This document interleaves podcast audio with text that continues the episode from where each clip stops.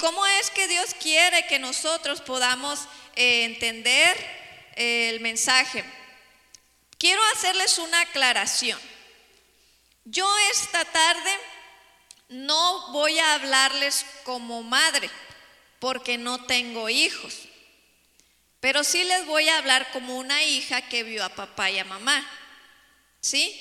Y como veo a veces eh, en el paso de los años, diferentes hogares, cómo van este, em, teniendo algunas dificultades o algunas ah, actitudes dentro de la iglesia.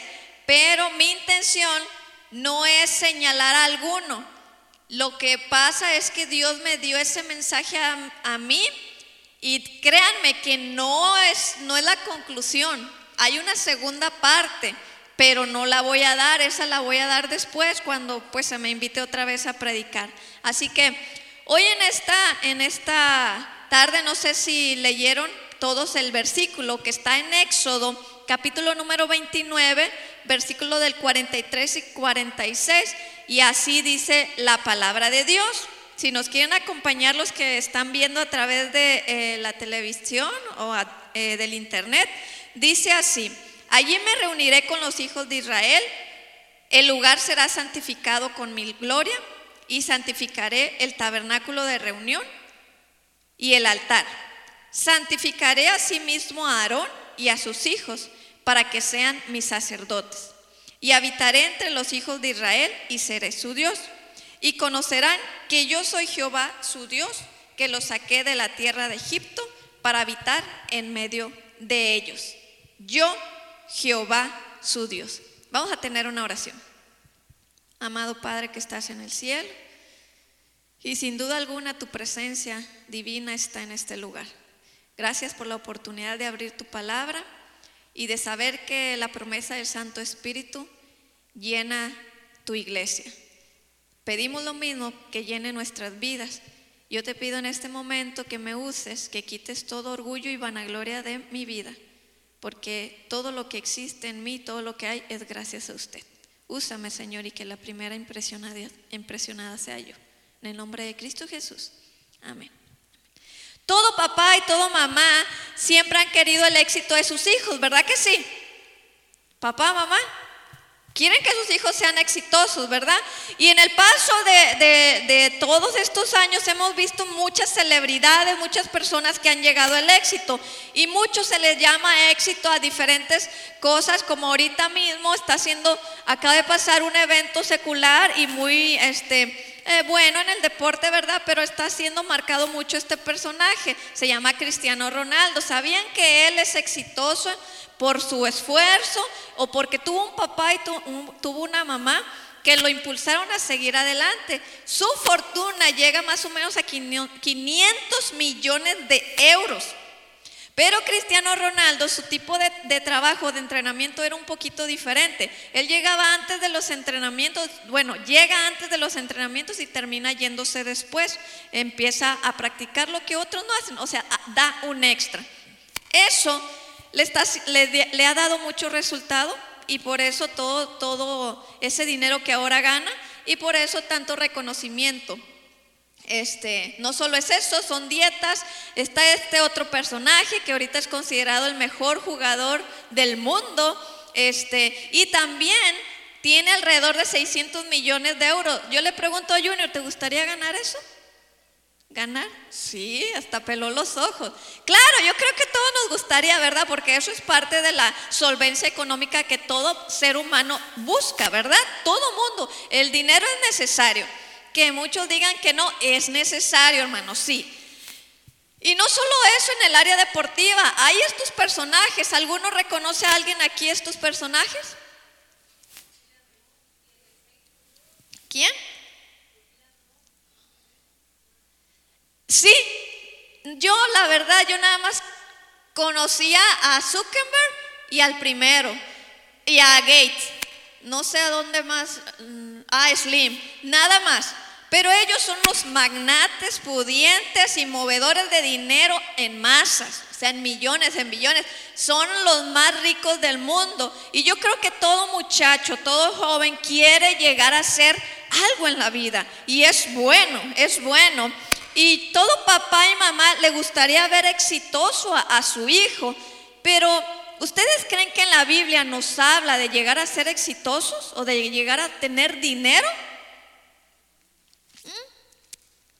¿Creen que la Biblia habla? Pues yo no veo a un Job pobre, se quedó pobre, pero yo no lo veo pobre. ¿Abraham era pobre o era rico? ¿Eh?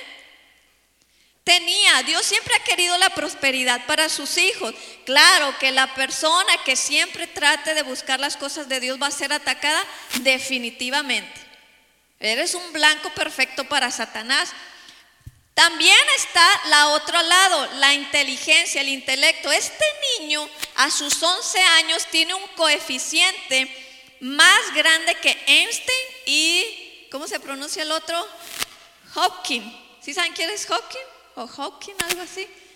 Bueno, ese niño está considerado también, o sea, una eminencia mundial y no se habla mucho de él. Pero él resuelve problemas que a lo mejor ni usted ni yo lo resolvemos en un mes o nunca. ¿Sí? Eso ha de ser de admirar para muchos hijos. Ahí está el otro. Dios, Dios, nuestro Padre, siempre ha sido el encargado o siempre ha querido lo mejor para nosotros, sus hijos. Pero el enemigo, Satanás, se ha empeñado en destruirnos la vida. Se ha empeñado en frustrarnos, se ha empeñado en enfermarnos, se ha empeñado en hacer que nosotros no vayamos al cielo. Pero Dios siempre con su amor deja evidencias de que Él quiere lo mejor para nosotros. Hay un versículo en Santiago 1.17, ¿quién alcanza a verlo? Siempre me falla el tamaño de las letras. 1.17, ¿qué dice?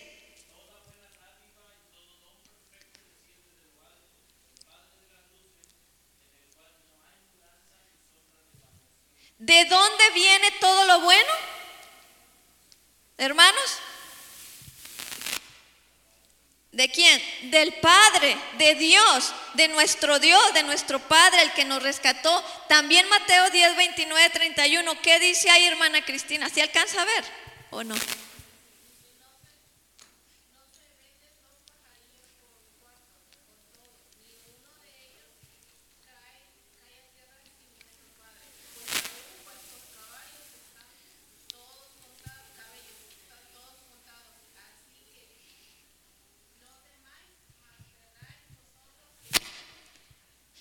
¿Cuánto valemos para el Padre Celestial? Todo que hasta Él sabe cuántos cabellos tenemos.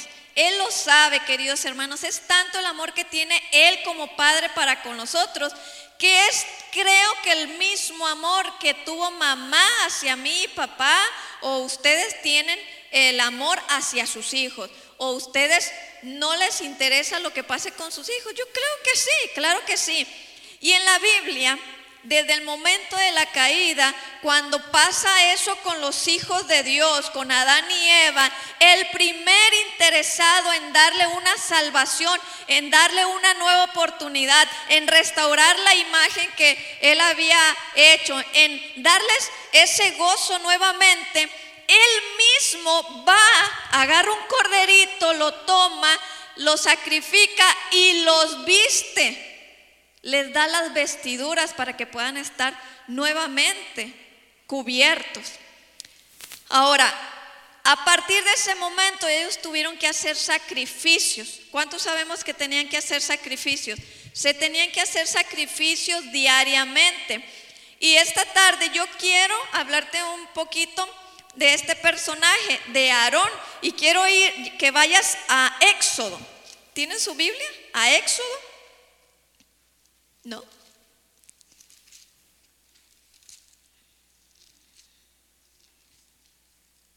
¿Sí, hermanos? Éxodo.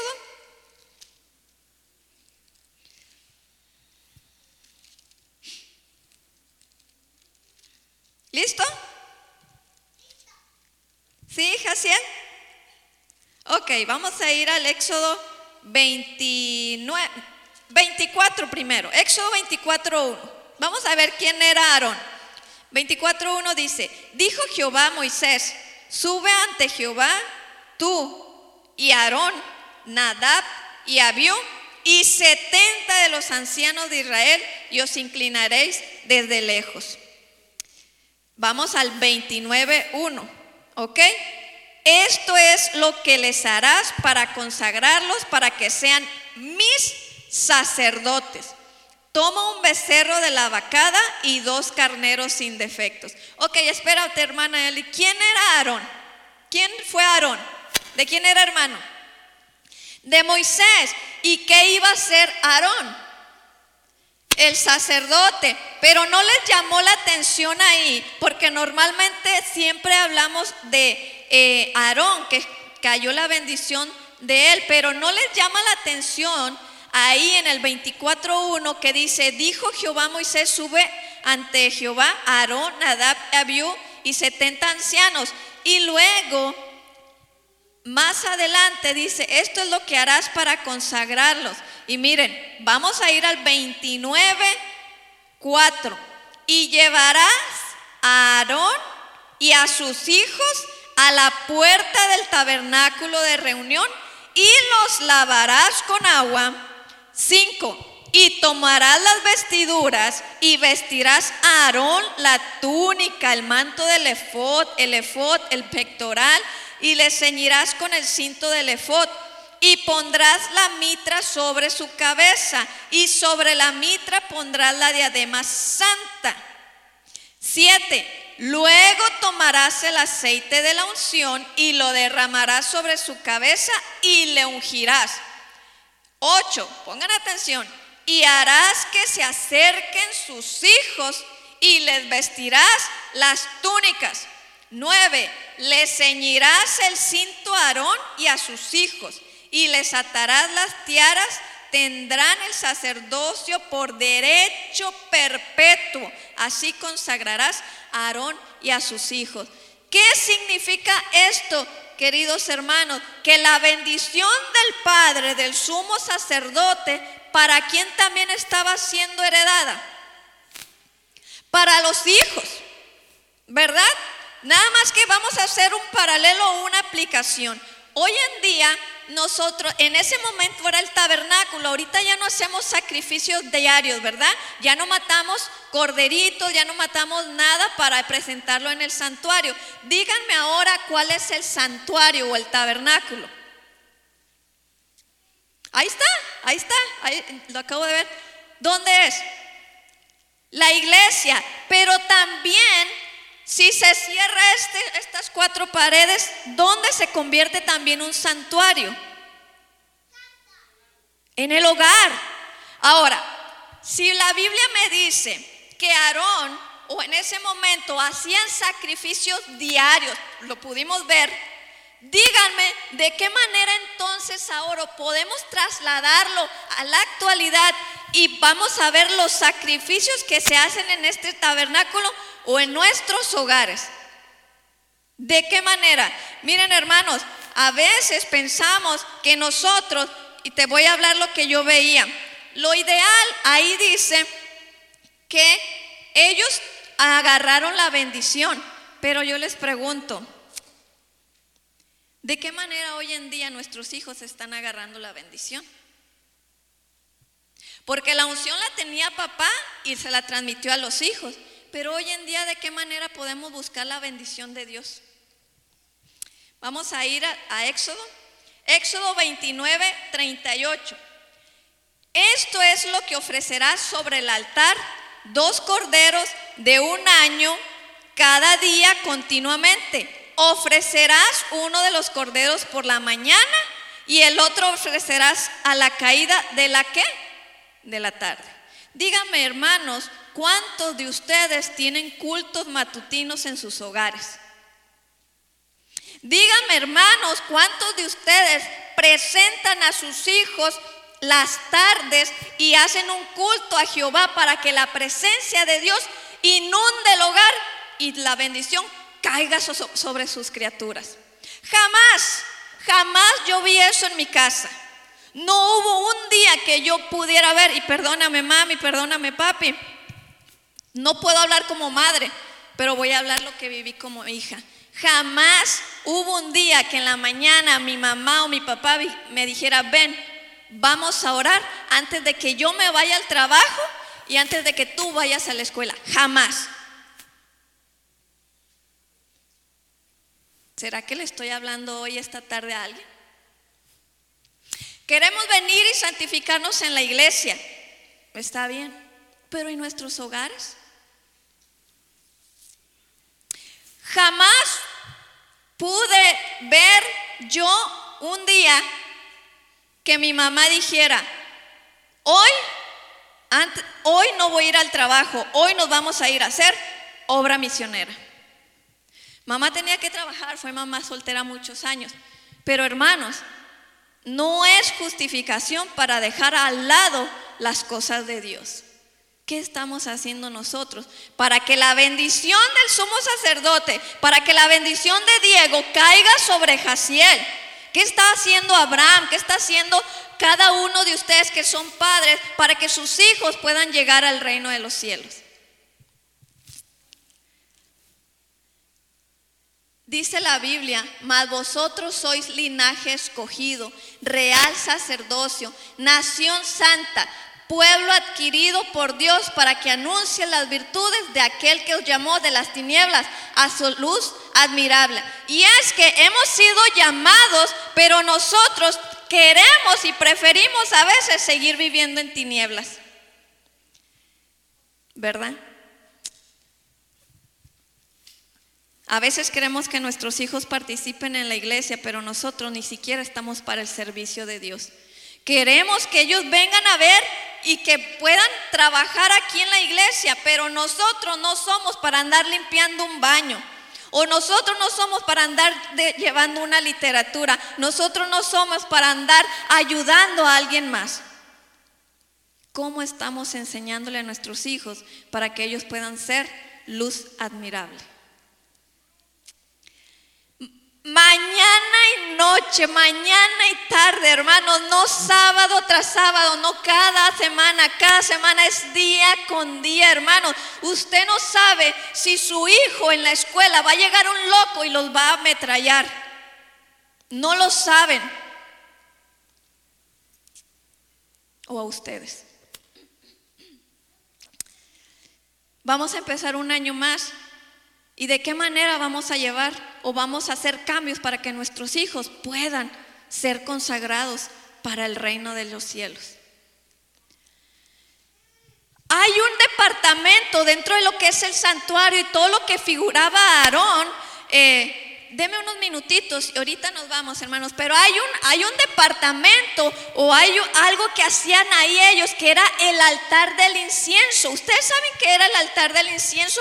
¿O qué representaba? ¿Alguien que me pueda decir así rapidísimo? ¿Cómo?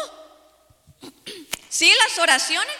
Las oraciones. Oiga, bueno, pero dice, si ustedes se ponen a, leer ese capítulo, dice que en las oraciones, o, o, más bien cuando se presentaba en el altar del incienso y lo quemaban, era el evento más importante o, el momento muy importante porque cuando se quemaba se reflejaba toda la presencia de Dios y llenaba la casa, llenaba la casa. Entonces yo les pregunto, ¿de qué manera vamos a hacer que la presencia de Dios invada o llene nuestros hogares a través de las oraciones? Pero a veces ni siquiera oramos, nomás hacemos nuestro café y nos vamos a trabajar. Le damos besito a papá o, mamá o así. Y no estamos poniendo todo en nuestra parte para que nuestros hijos se vayan a la escuela o estén en casa, si están en, um, online, pero que estén también buscando la presencia o ser llenos del Espíritu Santo. Miren lo que dice la Biblia, que la sierva de Dios, para que vean que no estoy mintiendo. Al presentar la ofrenda del incienso, el sacerdote se acercaba más directamente a la presencia de Dios que ningún otro acto de los servicios diarios. Como el velo interior del santuario no llegaba hasta el techo del edificio, la gloria de Dios que se manifestaba sobre el propiciatorio era parcialmente visible desde el lugar santo.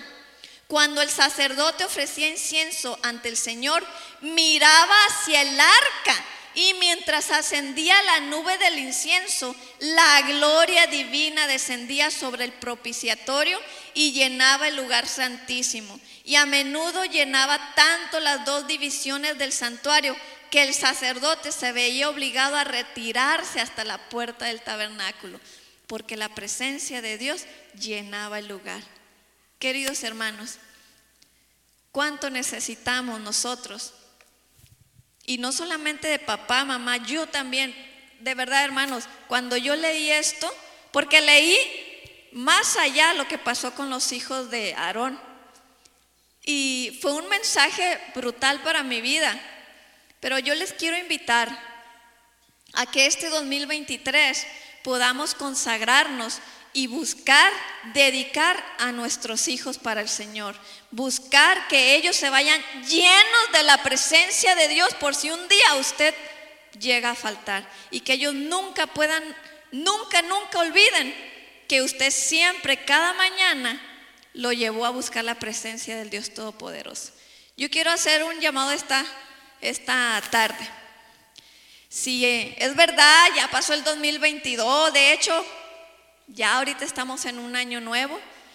Eh, si este 2022, la verdad, fuimos fatales en nuestra vida personal, nuestra vida familiar, nuestra vida laboral, Dios te está dando una nueva oportunidad. Y yo quiero que nos pongamos de pie y que le digamos al Señor, Señor, ayúdame, solo no puedo, Quítame la pereza, quítame los pecados, ayúdame a ser mejor persona, ayúdame a llevar a mi familia al reino de los cielos, ayúdame a mejorar como padre, ayúdame a mejorar como madre, ayúdame a mejorar como líder, ayúdame simplemente a poner en orden y a cuentas mi vida contigo por si un día me llamas al descanso. Vamos a ponernos de pie para ahora. Bendito Padre que estás en el cielo, te damos gracias Señor porque tu palabra, Señor, nos da unas lecciones tremendas, pero no queremos que solo sean lecciones, sino que realmente penetren en nosotros y que podamos hacer un cambio en nuestras vidas. Señor, esa historia que está ahí solo es una aplicación, pero hay un desenlace muy triste con los hijos de Aarón. No permitas que eso suceda con nuestros hijos. No permitas, Señor, que eh, nosotros, por negligencia, por falta de liderazgo, por falta de compromiso, seamos un mal ejemplo. Perdónanos, Señor. Y ayúdanos que este 2023 a cada uno de nosotros aquí, que está Abraham, está de Lima, está Diego, está Evelyn, Mayra, Junior, está Daniel, está Kenia, cada uno de los niños, los que se han ido, Señor, que, que lo pongamos a usted en primer lugar. Que no importa lo que esté sucediendo, pero que cada mañana busquemos de su presencia, porque no sabemos si tendremos la oportunidad de regresar a casa. Por favor, Señor, danos de tu Santo Espíritu. Lo anhelamos, lo atesoramos y queremos, Señor, realmente enderezar nuestros caminos. Te lo pedimos todo en el nombre de Cristo Jesús. Amén.